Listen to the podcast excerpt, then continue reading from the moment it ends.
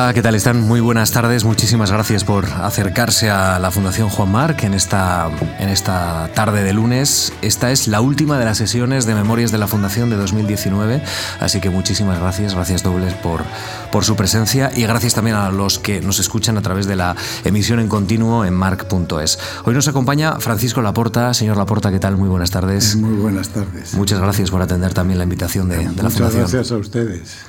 El señor Laporta es catedrático en mérito de Filosofía del Derecho de la Universidad Autónoma de Madrid y entre sus muchas ocupaciones que vamos a repasar en esta hora de conversación, pues ha dirigido el Centro de Estudios Políticos y Constitucionales, además de una larga carrera docente.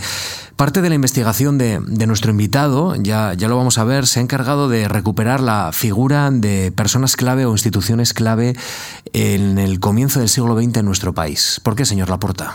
Bueno, cuando yo llegué a la facultad, yo acabé la carrera en el mayo de 1968, que es una cifra mm. mítica y tal, pero me acuerdo por ello, no tenía nada que ver, por cierto, lo que hacíamos nosotros, que hacíamos bastantes cosas, con el mayo francés ni nada de eso, ¿no? Pero acabé en el mayo del 68 y yo me incorporé en la cátedra de don Joaquín Ruiz Jiménez que tenía, digamos, como dos adjuntos, se llamaban entonces adjuntos, a Elías Díaz y a Gregorio Pérez Barba. Fíjese usted qué cátedra más apetecible, ¿no? muy dinámica, etcétera, etcétera. Y Elías Díaz estaba en ese momento recuperando el pensamiento krausista y en un libro y en un ciclo de conferencias que dio aquí en la Fundación Marx, que yo creo que es un, legendario. Yo participé en él y luego hablamos de ello.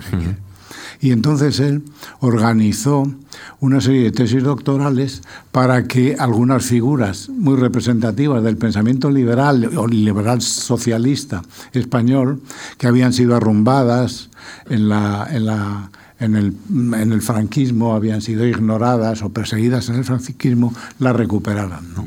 ¿Y, y esto por qué, por qué, se lo planteaba, señor Laporta? ¿Porque había que recuperar buenos ejemplos para el país, eh, ejemplos que habían sido arrumbados, como plantea?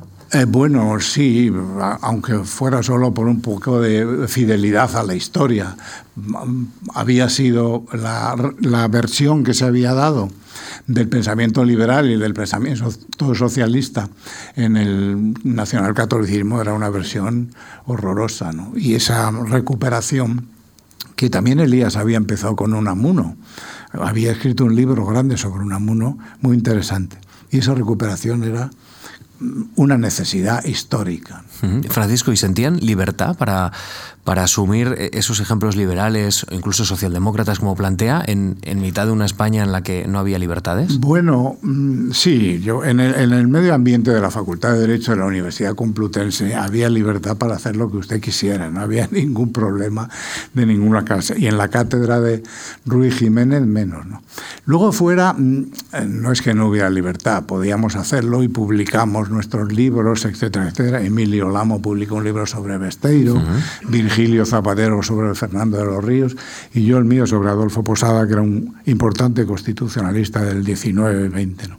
Lo, sin ningún problema. Ahora, el aroma de la institución libre de enseñanza no estaba tan bien visto.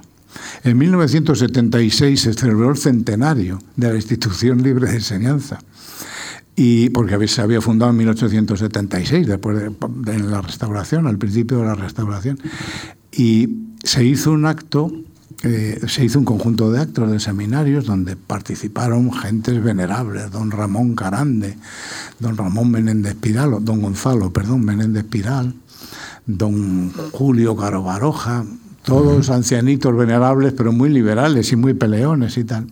Y Virgilio Zapatero y yo hicimos una cosa un poco, no sé cómo llamarla, pero era intencionada. Descubrimos, por casualidad, que el Ministerio de Educación de Villar Palasi había plagiado literalmente para hacer las exposiciones de motivos de sus leyes, había plagiado literalmente los textos de la gente de la institución libre de enseñanza. Entonces nos pusimos uno al lado de otro, uno leía el texto de la institución y otro el texto de Villar Palasí, y se organizó un gran follón. Y le digo, le digo que aquello no estaba tan bien visto porque don Manuel Fraga, que era ministro del Interior o de Gobernación entonces, prohibió el, el, el ese, prohibió el seminario, lo prohibió en esa, esa ¿no? Afortunadamente, cuando seguimos haciendo las investigaciones, tuvimos la suerte de encontrar eco en esta casa. Sí, eso lo voy a preguntar. Vamos en unos minutos a hablar de esta beca en la Fundación. Usted, señor eh, Laporta, es catedrático emérito y interviene con bastante frecuencia en la prensa. ¿En qué está en estos momentos? ¿Qué le preocupa? ¿Qué, qué le gusta hacer? En esto, bueno, mi intervención en la prensa se deriva de una especie de deber, lo que yo creo, un deber moral difuso, de que la gente que sabemos algunas cosas tratemos de ayudar en la comunicación y eso, ¿no? En estos momentos estoy haciendo una investigación seria sobre la fundamentación de la monarquía parlamentaria, porque me parece que ha habido algunos mm, insensatos intentos de, mm, de algún modo, quebrar la legitimidad de la monarquía parlamentaria y eso me parece un error histórico en ese sentido. Pero estoy haciendo demasiado despacio porque no crea usted que encuentro tanto eco entre mis colegas y entre la gente con la que yo suelo discutir estas cosas. Mm, porque hay muchas cosas que se dan por hechas, quizá. Bueno, porque hay muchos prejuicios sobre la monarquía, muchos prejuicios. Se cree que es algo que es, por definición, carente de fundamento, irracional, etcétera, etcétera. Y todos los que nos confesamos, o, o confesamos que preferimos, sin duda alguna, una jefatura del Estado de ese, de ese estilo, pues ellos creen que creemos en la sangre azul de los monarcas o en la tradición o en el del derecho divino de los reyes y cosas así. Y, nadie cree en eso, naturalmente. Mm. Y, cuando eh, lee, señor Laporta, lee solo ensayo, literatura, clásicos? ¿Cómo, vacía o llena su cabeza? Leo de todo. Yo soy un gran lector vivo una vida, prefiero la vida solitaria y tranquila que no la vida pública. Me asusta mucho la vida pública y estoy leyendo prácticamente todo el día. Si eh, madrugo mucho, por razones yo creo que de tensión o lo que sea, a las seis o seis y media de la mañana ya estoy trabajando y entonces leo mucho ensayo, libro de filosofía, cosas serias y a partir del mediodía, pues ya libero un poco la, tensión y leo más novelas. Mm. El señor Laporta nació el 3 de diciembre de 1945, así que mañana es su cumpleaños. Efectivamente. ¿Y, cómo lo celebra? pues con la familia. Y tranquilidad, y leyendo. tranquilamente. Cuando se cumplen 74 años, no, no caben grandes alaracas. Bueno, señor Laporta, nace en Madrid. Eh, ¿Dónde cuéntenos qué recuerda, qué encuentra cuando hace memoria? Bueno, yo debo ser de los pocos, por lo menos de mi generación, que han nacido en Madrid de verdad. Yo soy madrileño, pero sin embargo mi padre es de origen levantino, de familia de Alcoy, donde hay mucho Francisco Laporta, incluso me parece que el, el, Palacio de los Deportes de Alcoy se llama Palacio de los Deportes Francisco Laporta y tal, pero él nació en Cádiz porque mi abuelo era un artista, también hay una tradición de arte en mi familia, era artista y se dedicaba a poner el hueco grabado que acababa de llegar en, las, en algunas publicaciones periódicas, ¿no? Y iba de sitio a sitio instalando las máquinas de hueco grabado. Y mi madre es asturiana y a sus padres y esos son puertorriqueños y tal.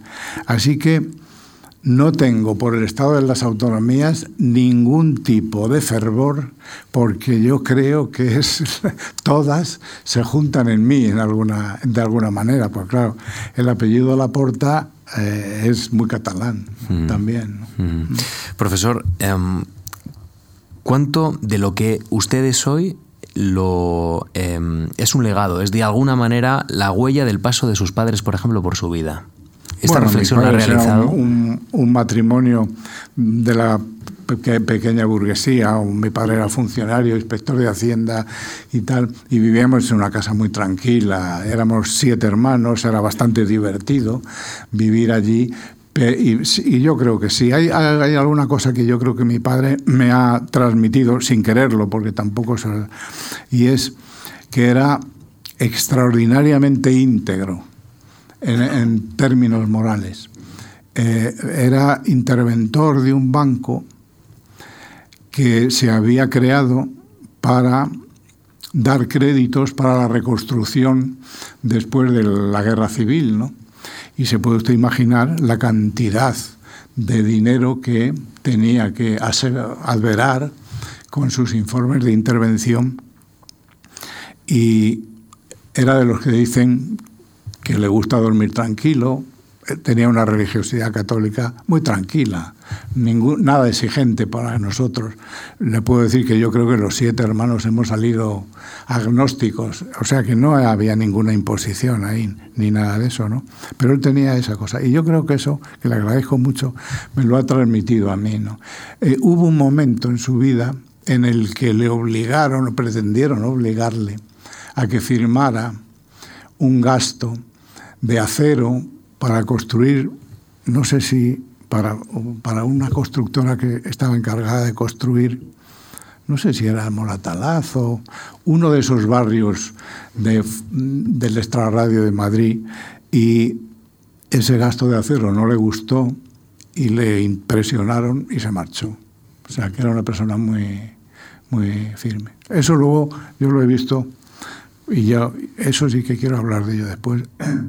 Después lo vi muy reflejado en la gente de la institución libre enseñanza. Mm. La gente de los clausistas y la gente de la institución libre enseñanza eran gente de una integridad moral enorme. Así que en esas figuras encontraron o encontró rasgos familiares ¿no? que le sonaban, que le eran muy próximos. Me identifiqué mucho, me identifiqué mm. mucho. ¿Y, de su madre? ¿Qué me puede contar? Bueno, mi madre era una persona más pasiva, entonces el rol que jugaban las mujeres se lo puede usted imaginar, con siete hijos además, encargada allí de las personas que nos cocinaban y tal, era una persona más pasiva y no se metía en nada. Siempre que teníamos alguna trifulca, éramos cinco varones y dos, y dos hembras, siempre que teníamos alguna trifulca en casa, lo que hacía mi madre era llamar a mi padre para que él fuera el que ponía orden. No, mm. era una persona muy normal. Mm. Eh, ¿Fue una etapa muy feliz en su vida o feliz? Sí, sí.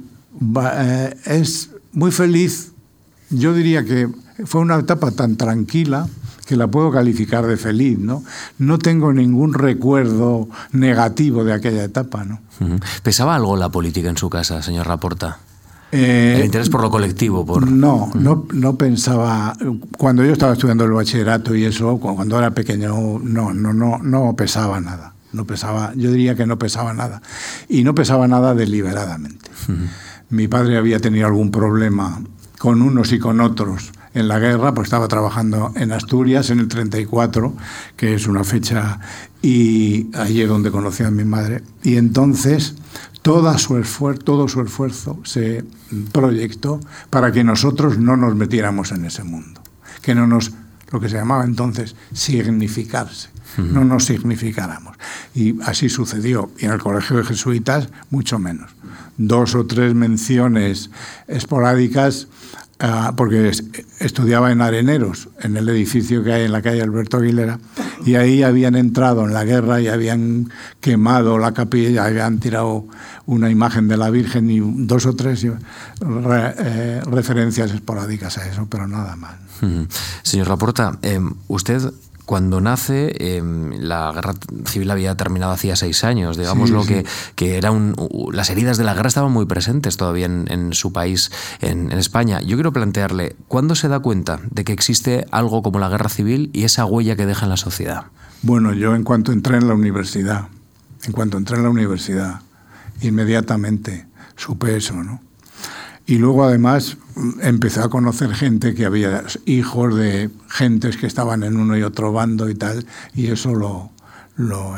De todas maneras, fíjese usted, yo me acuerdo que comprábamos en el extranjero los libros no censurados que se, que se referían a la guerra civil, los libros de Tuñón, el laberinto español de Brennan y todo eso lo comprábamos fuera. ¿no? Porque acceso a libros, ¿cómo, cómo lo conseguía? ¿Cómo lo... Bueno, en mi casa mm, mi padre le gustaba leer y tenía muchos libros ilustrados y cosas de ese tipo y le gustaba leer y teníamos una esa. Pero hasta que llegué a la facultad no, yo creo que no desperté, ¿no? Estaba bastante en la inopia, en la inopia política, sin, sin eso, ¿no? Y lo de la guerra, yo tengo que decir una cosa que suena un poco dura, pero yo creo que hay que tomar conciencia de ello. Ese trauma no se pasa fácilmente. Yo creo que todavía vive en la sociedad española. Y no lo digo por los de la memoria histórica, esas cosas, que son cosas muy discutibles, sino que todavía vive por otra cosa. Yo me acuerdo que cuando estaba en el Centro de Estudios Constitucionales, la presidenta de un, de un comité de la, de la, Asamblea de los Estados Unidos que se dedicaba a la valoración de las políticas, la valoración científica de las políticas. Una cosa que ahora están haciendo aquí, ya la llevan haciendo en los Estados Unidos. Cuando había un proyecto de ley, cuando hay un proyecto de ley que de algún modo toca algunos aspectos científicos, hay un comité que valoraba esas cosas. Y ella me dijo un día que ella pensaba que la guerra de secesión de los Estados Unidos, fíjense usted, un siglo y pico antes, ¿no? todavía no se había, había desaparecido del imaginario de los americanos. Mm. Cuando usted eh, entra en, la facultad, eh, empieza a estudiar Derecho y, se da cuenta de que esa huella de la guerra civil existe, usted piensa, eh, la solución de este país es superar esa huella, de alguna manera esa reconciliación? En fin, ¿cómo empieza a interiorizar el camino que podría recorrer luego el país a lo largo de los próximos años? Bueno, yo creo que lo que nosotros hacíamos allí era protestar sin más contra el sistema, contra el régimen. ¿no? Es decir, por eso lo decía antes que lo del mayo del 68 no tenía nada que ver con país. Nosotros no, no buscábamos la playa debajo del, del asfalto, ni, ni decíamos aquello, ser realista pide lo imposible. Nosotros queríamos que el gris, el gris de los uniformes de los policías, se acabara y entraran las libertades públicas más elementales, los derechos, el derecho a voto, ese tipo de cosas, las libertades de expresión. Eso, eso es lo que nosotros hacíamos. Y luego había, naturalmente, que eso te lo tropezabas enseguida, una gran influencia de la gente del Partido Comunista. Había, mm, por ejemplo, los socialistas, yo no los llegué a ver ni, sabe, ni sabía, bueno, sabía que existía por lectura, pero no los llegué a ver hasta mucho después de la, de la facultad. El Partido Comunista estaba allí, por tanto, si estaba allí el Partido Comunista, estaba la guerra. y, y, además entiendo que cuando uno entra en la facultad, una facultad en aquel tiempo muy movilizada políticamente, también descubre al otro, ¿no? A lo colectivo, la fuerza de lo colectivo. Es decir, probablemente la lucha individual no significaba nada, pero unida tenía más significación política. Sí, porque había una cosa que provenía de la Edad Media y que se respetaba todavía, que era el fuero universitario. Entonces nosotros podíamos meternos en la facultad y hasta ahí llegaba la policía. Cerrábamos la puerta y la policía no entraba. Eso es lo que se llamaba el foro universitario. Y entonces, claro, eso nos envalentonaba mucho ¿no? para hacer cosas de ese tipo. Pero yo diría que nada, por lo, por lo que a mí respecta, nada organizadas, sin ningún... Era más bien un, aliento, una especie de anhelo de, de, libertad y eso, mucho más que cualquier tipo de cosa organizada. Mm. Yo diría que, y, puedo, y puedo contar alguna anécdota al respecto, yo diría que nosotros lo que queríamos ser es como los alemanes, como los ingleses y como los franceses, tener nuestras libertades y todo eso. Teníamos muchas lecturas y indigestiones terribles de Marx y del marxismo, un marxismo mal traducido y, comprado en, librerías de esas, en la, en la trastienda algunas librerías y tal y eso. Pero lo que nosotros deseábamos era la libertad de expresión, ese tipo de cosas. Yo no creo, yo no creo, no creo que tuviéramos ningún programa ni ningún. Mm. Francisco, ¿por qué derecho? ¿Por qué eligió la carrera de derecho? ¿Por qué entra en la facultad? Eh, bueno, porque eh, como yo me había educado en los jesuitas, los jesuitas inauguraron entonces una, una, doble licenciatura, como se dice ahora, de Derecho y Economía, Derecho que se llama ICADE, ICADE Instituto Católico de Dirección de Empresas. ¿no? Pero no me gustó aquello, no me gustó aquello, tuve algunos incidentes y tal, y entonces me dediqué solo a la carrera de Derecho, pero sin una gran vocación. De hecho, el que yo al final de la carrera me dedicara a la filosofía del derecho fue sobre todo porque no me satisfacía gran cosa las disciplinas jurídicas especializadas. Tenía además muy buena memoria, eso ya lo estoy perdiendo, pero tenía muy buena memoria y entonces, como los profesores abusaban un poco del, del memorismo, yo sacaba los cursos con cierta facilidad por la memoria, ¿no? Eh, me acordaba de los artículos, incluso me acordaba, me acuerdo de que un gran profesor, después supimos que era un gran profesor, don Federico de Castro era uno de esos que llamábamos huesos en la facultad, ¿no? porque su asignatura era muy difícil. Había hecho un tratado de derecho civil y la parte general la había compendiado y entonces casi, casi, casi exigía que nos aprendiéramos de, memoria el compendio. Y suspendía mucho porque, claro, eso de aprenderse de memoria un libro de 250 páginas lleva su tiempo. ¿no?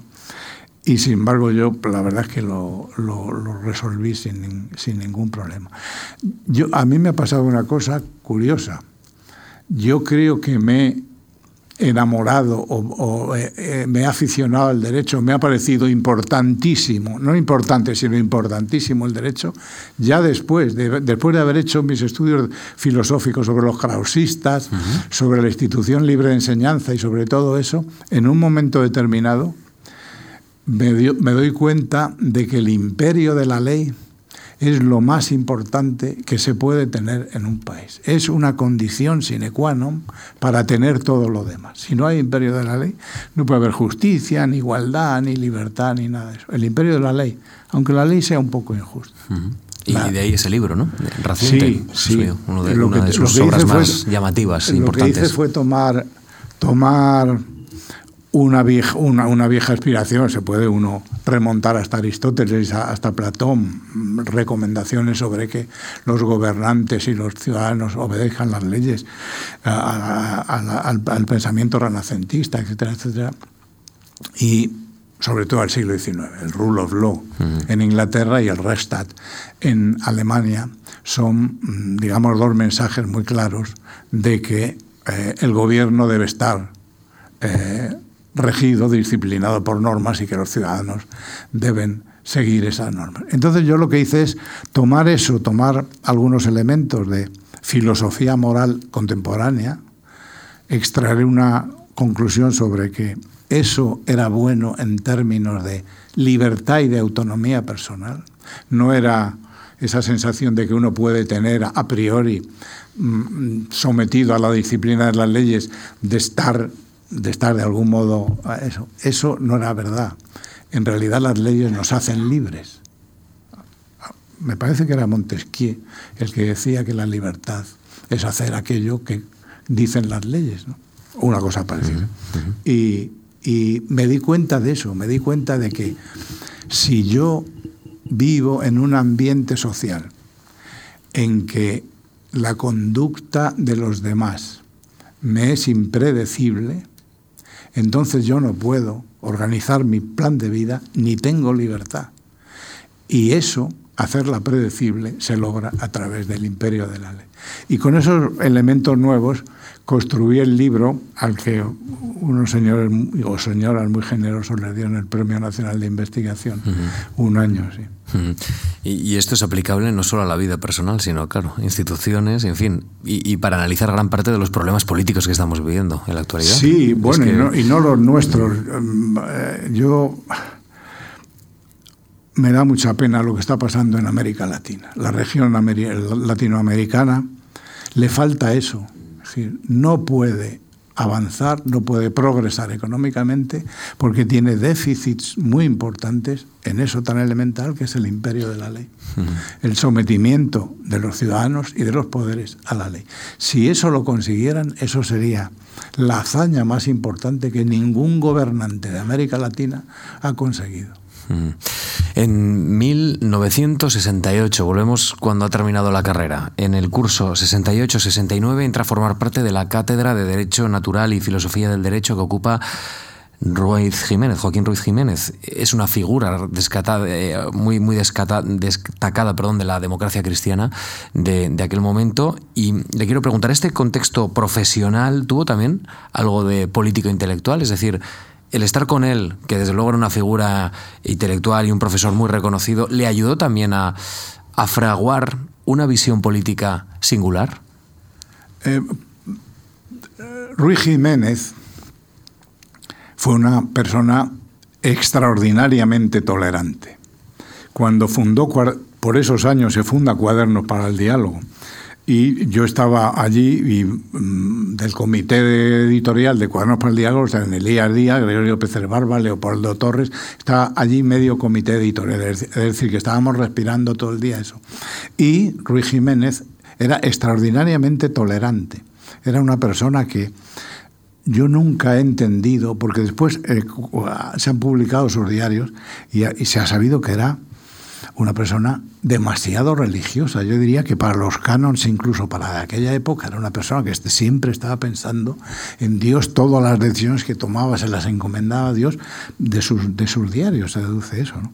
Y sin embargo, era una persona con un índice de tolerancia tal que allí estaba gente del Partido Comunista, Estábamos nosotros, que éramos revoltosos, eh, sin domicilio conocido, por decirlo de alguna manera, y estaba también gente de la democracia cristiana. El primer Peces Barba era demócrata cristiano, etc. Y allí se, se, se convivía perfectamente, se convivía perfectamente y además se trabajaba mucho. Elías Díaz nos hizo trabajar mucho Elías Díaz yo creo que de todos ellos era el académico, el serio, el académico serio, porque don Joaquín había abandonado eh, los estudios de filosofía del derecho para dedicarse a otras, a otras actividades y a otras empresas sin duda más importantes que esa.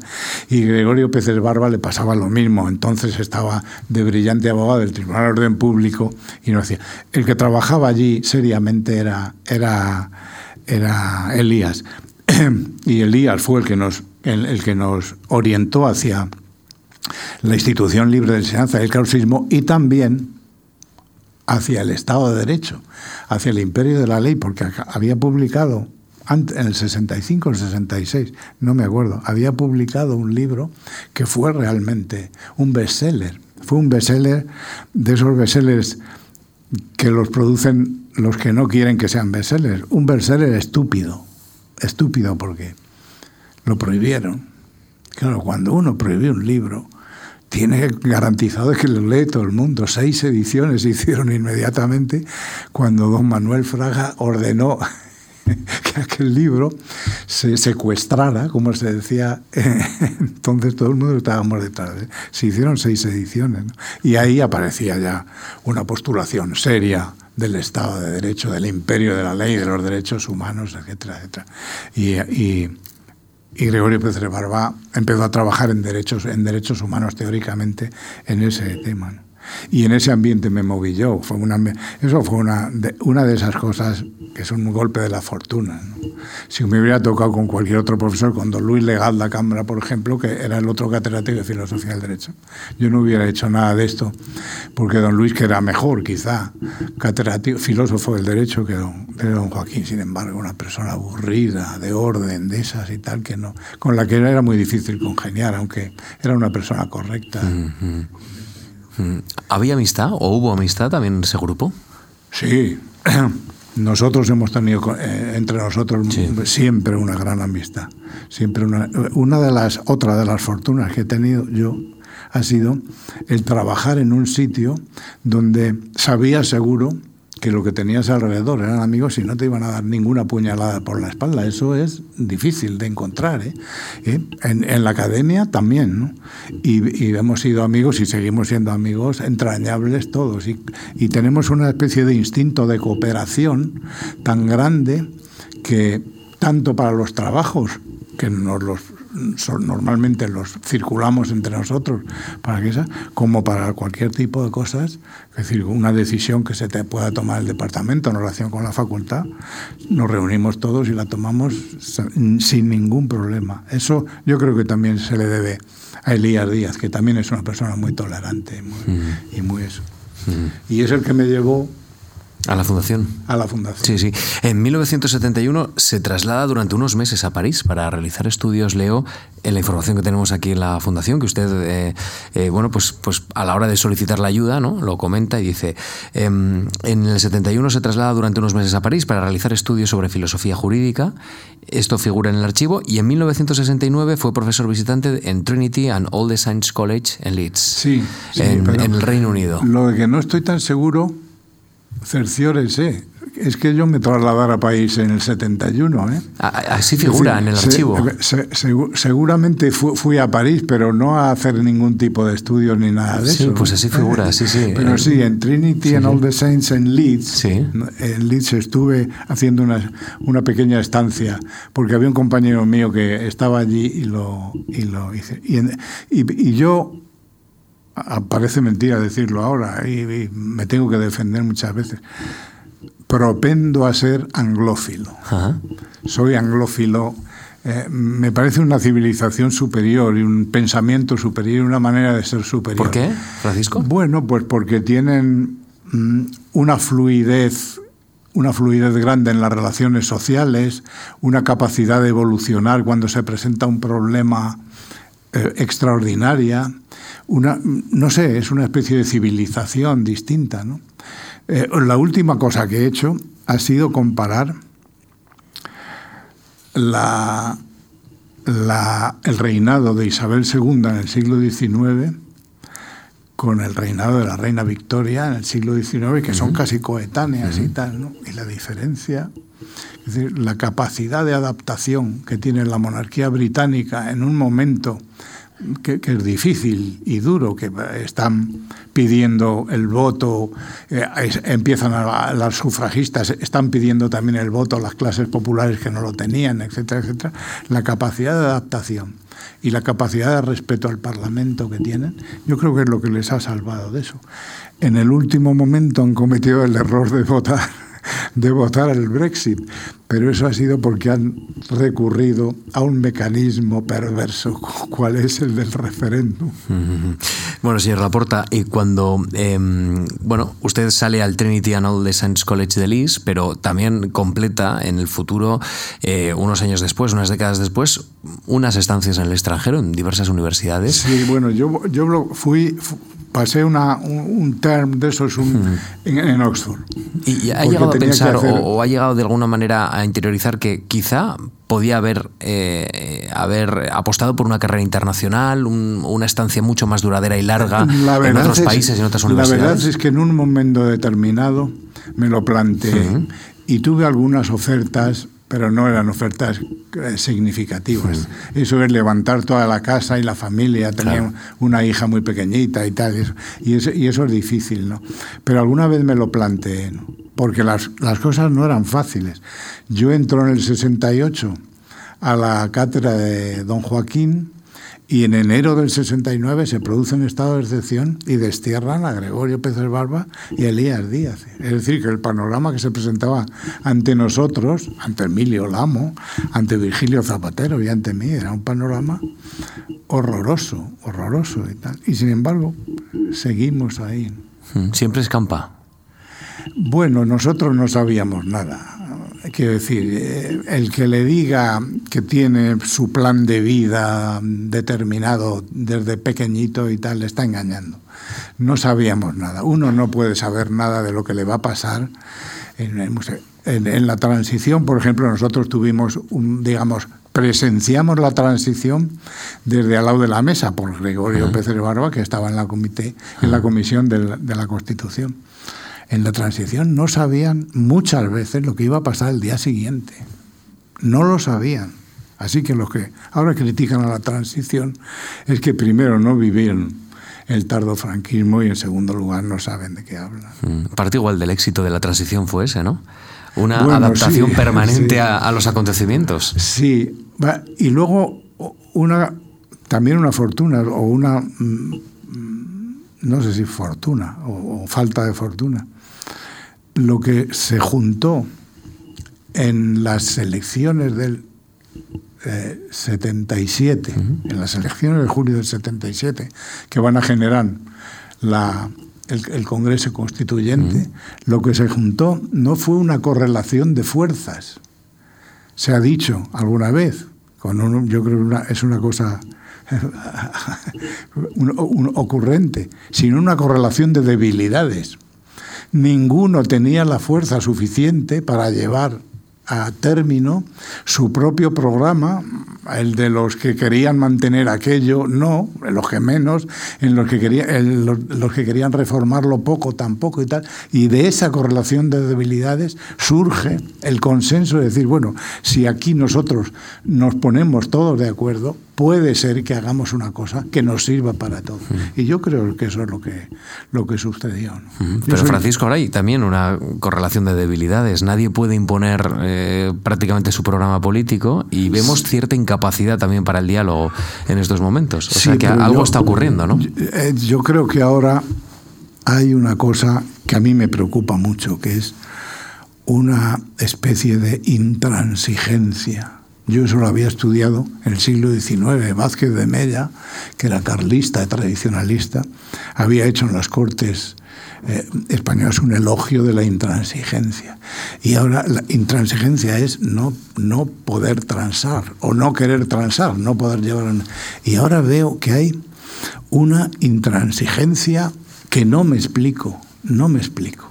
Esta mañana estaba como medio irritado, porque todos estaban de acuerdo con el problema del cambio climático, con la cumbre que se está celebrando aquí al lado. ¿no? Estaban de acuerdo en apoyar y no sé. Y digo, es tan difícil, además de resolver el problema del mundo, resolver el problema domiciliario que tenemos aquí, tan, tan distintas son las cosas, es tan difícil transigir unos con otros, porque luego cualquiera que sea el, el el gobierno que tengamos, vemos que las políticas no son tan dispares, no son tan distintas. Sí, además el marco de la Unión Europea siempre plantea ¿no? Eh, un paraguas para bien o para mal que también supone ciertos límites. Claro, eso es uno de los adelantos más grandes que ha tenido la historia de la humanidad, la Unión Europea. Veremos a ver si no lo estropeamos.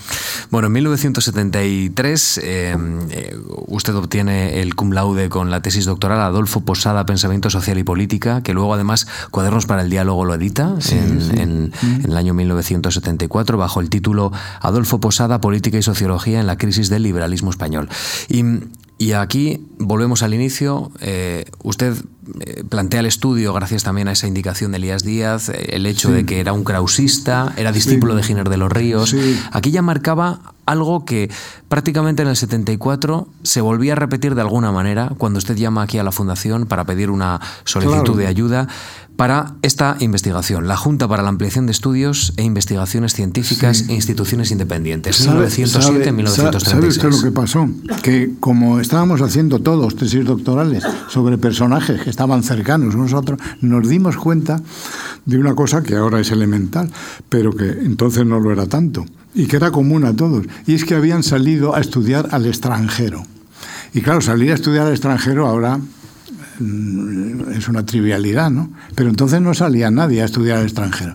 Y entonces, desde la institución libre de enseñanza, algunos personajes, especialmente un personaje particularmente brillante en materia de organización, que se llamaba don José Castillejo, catedrático de Derecho Romano, había, había creado un organismo simplemente para dar pensiones, becas, pensiones a la gente para, para que saliera a estudiar al extranjero, porque eso les parecía fundamental. Y lo más sorprendente es que encontramos el archivo de la Junta para Ampliación de Estudios, casi completo, yo creo que había habido algún expurgo, ¿no? casi completo en el Consejo Superior de Investigaciones Científicas, que oficialmente era lo que sustituyó a la Junta para Ampliación de Estudios. Y entonces lo que hicimos es, vamos a hacer esto. Era un trabajo ímprobo. Estas cosas son como batallitas de viejo. pero hay que tenerlas en cuenta. No había fotocopiadora en el Consejo Superior de Investigaciones Científicas y eran como 12 o 14 mil fichas con las solicitudes para hacer beca, etcétera, etcétera, eh, eh, los juicios, etcétera, y lo hicimos a mano, hicimos un fechero a mano con todo eso. Empezamos, creamos un equipo en el que estaba yo, estaba Alfonso Ruiz Miguel, para decirlo por orden alfabético, Alfonso Ruiz Miguel, eh, Javier Solana y Virgilio Zapatero. En el 75-76 se desencadena la transición y entonces Virgilio y Javier se presentan de diputados y ganan el escaño de diputados y se ponen a trabajar en la transición y tal. Y entonces nos dejan a Alfonso y a mí solos. Pero, reparten, eh, digamos, Solana se encargaba de la parte científica. Claro, claro. Cada uno tenía su parte. a título de físico. Todavía no había dado el salto a eso, estaba a título de físico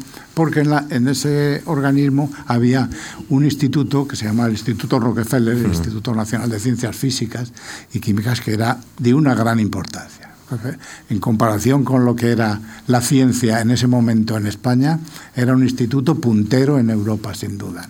Eso es lo que hace venir a Einstein aquí y ese tipo de cosas. Y entonces en, ese, en esa calidad. Eso. Mm. Pero lo que nosotros hacemos es buscar especialistas en todas las especialidades. Por, por ejemplo, en medicina, el doctor Rivera Casado, Antonio Bernat en pedagogía, el derecho lo hicimos nosotros, cosas así, y cada uno examinó ese tipo de, ese tipo de eso. las fichas de su especialidad. y luego, además, eh, sacamos un poco a relucir, aunque eso no estaba tan escondido, organismos que se crean alrededor de la Junta para preparar a gente para que se vaya y cuando se reciba que no se pierda lo que han hecho, que son la residencia de estudiantes, el Instituto Escuela, el Centro de Estudios Históricos, el Instituto mm. Nacional de Física y Química, etcétera, etcétera. Mm. Era una organización extraordinaria.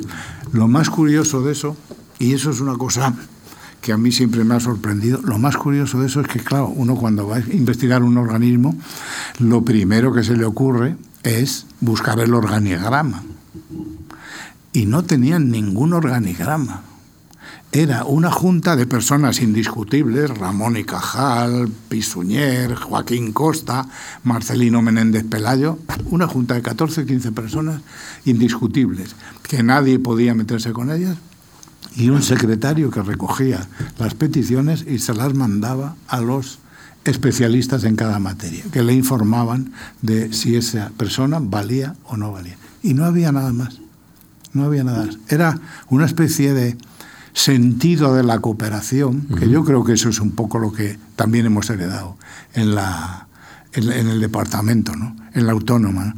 Era una especie de sentido de la cooperación que eh, no les, no les hacía ninguna falta disciplinar sus conductas ni reglamentarlas ni nada. En, eh, en los papeles que tenemos de la Fundación, cuando usted solicita esta ayuda eh, para este equipo de investigación en el 74, argumenta la elección del tema de esta manera. La historiografía española no se ha ocupado del tema y este constituye el momento más brillante de la cultura española contemporánea.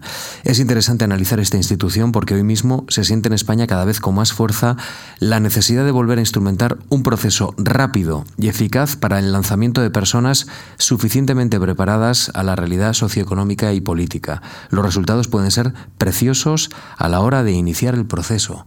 Es decir, ustedes planteaban que este ejemplo que había de alguna manera naufragado a comienzos del siglo XX, podía ser útil para retomar el proceso de modernización de nuestro país. Hasta el punto de que creamos, creamos sobre el papel quiero decir, una residencia de estudiantes eh, y, queríamos planteársela, planteársela a algún, algún benefactor que nos la financiara y todo eso. ¿no?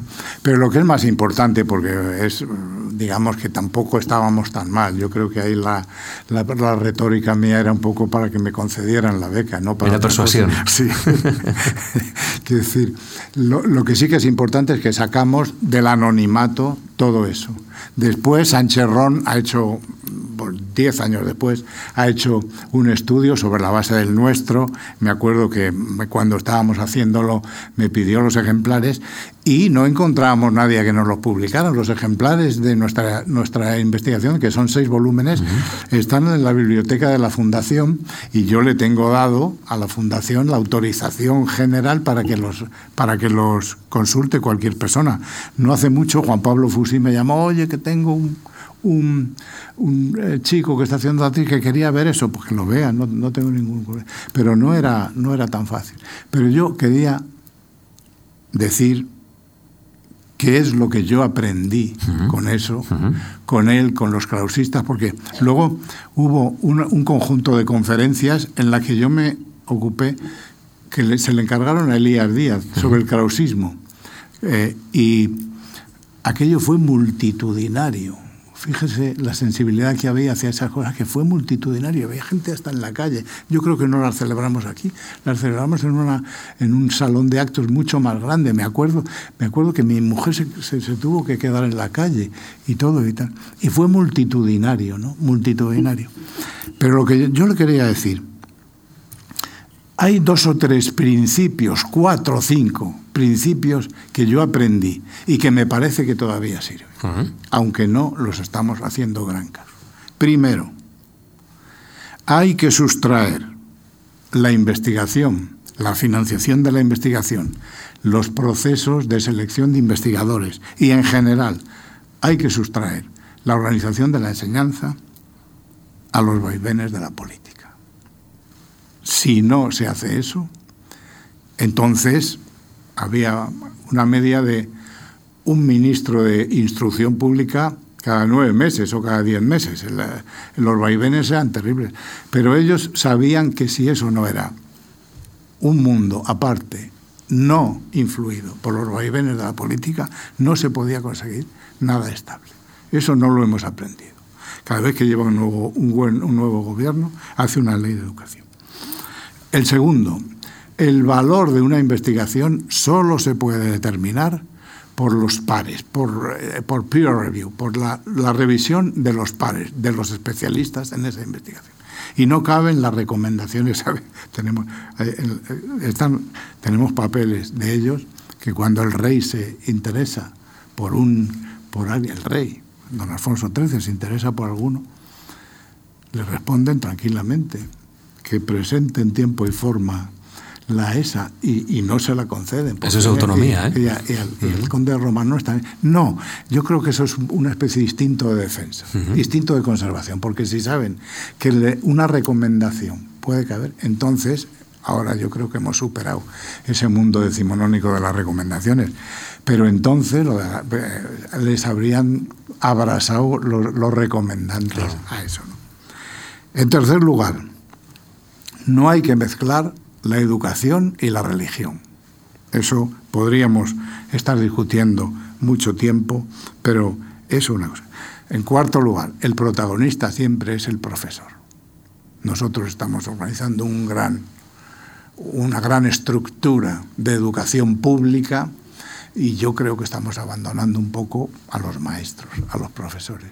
Para ellos es el fundamental la frase famosa de Cosío, dadme el maestro y me da lo mismo que los, asientos, las mesas y todo eso. Con un maestro debajo de una oliva me conformo, si ese es un gran maestro.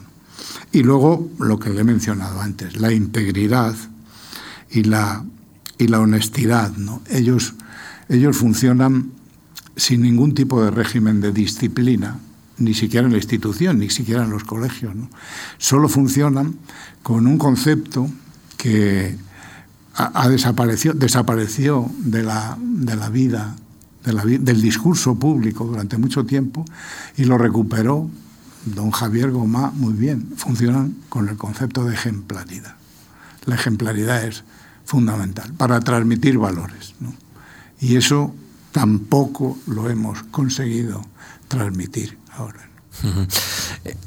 ¿Esto de alguna manera le ha inspirado durante su tiempo en la universidad? Porque a partir de aquí ya eh, planteamos que después de, esta, beca, después de esta ayuda de la Fundación, la verdad que ya su carrera se asienta en el ámbito académico, es director del Departamento de Filosofía del Derecho de la Universidad Autónoma de Madrid, es vicerrector de la misma institución durante mucho tiempo.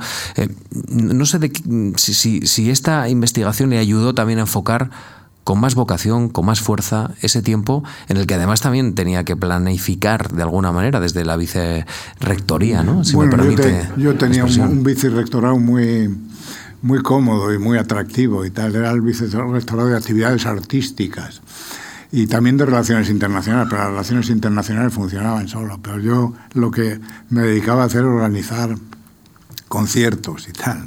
Hicimos una, una una interpretación completa de los cuartetos de Beethoven, de los cuartetos de cuerda de Beethoven. José Peris, la casa y yo, Peris era el encargado del departamento de música, en el Teatro Real con los Stradivarius de Palacio. Eso fue porque vino la reina y todo, y eso me encantaba. Eso no me llevaba ningún trabajo, ni ninguna. Él, él trabajaba y yo lo único que hacía era disfrutar, disfrutar de todo aquello. Ahora, lo que sí que me ha influido, sin duda, es en la manera que tengo de enfrentar mis clases, los estudiantes, las relaciones con estudiantes y todo eso. Por eso eh, siento que se ha acabado mi ciclo cuando se ha puesto en, marcha el, plan Bolonia. El plan Bolonia es un plan de pura burocracia, de relación con los estudiantes mm, mediante métodos cuantitativos, que yo creo que eso no sirve y tal, y eso. genera en los estudiantes una especie de competitividad absurda y tal. Y eso.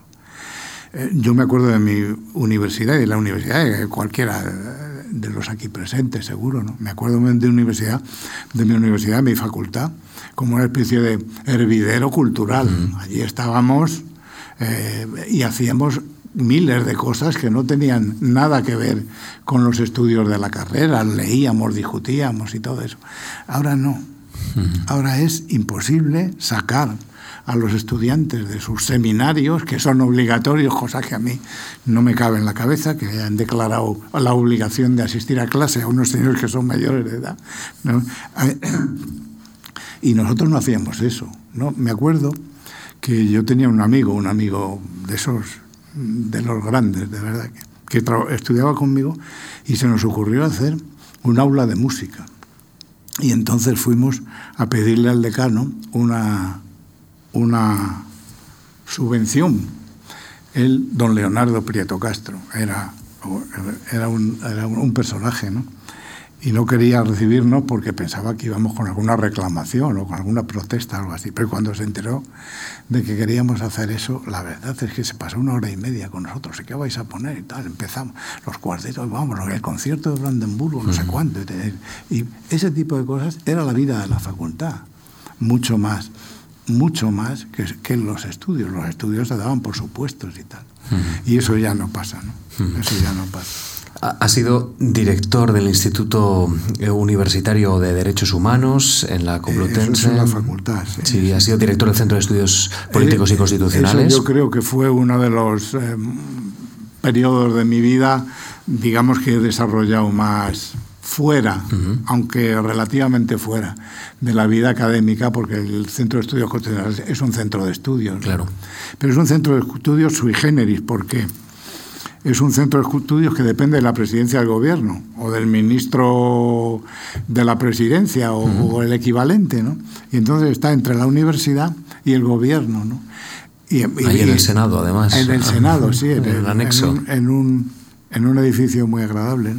Y a mí me parece que es una buena idea. Hay muchos países que nos envidian por eso, porque yo tenía muy buen contacto con la universidad y con el gobierno al mismo tiempo. Entonces, si se planteaba una cosa, no sé qué, quiere decir, la reforma de la Constitución o cómo reformar la Constitución o cualquier tipo de cosas, entonces yo podía decirle al gobierno, vamos a hacer una cosa y voy a recabar opiniones serias y sólidas de esta gente. Y a esta gente le decía, y se las voy a trasladar al gobierno.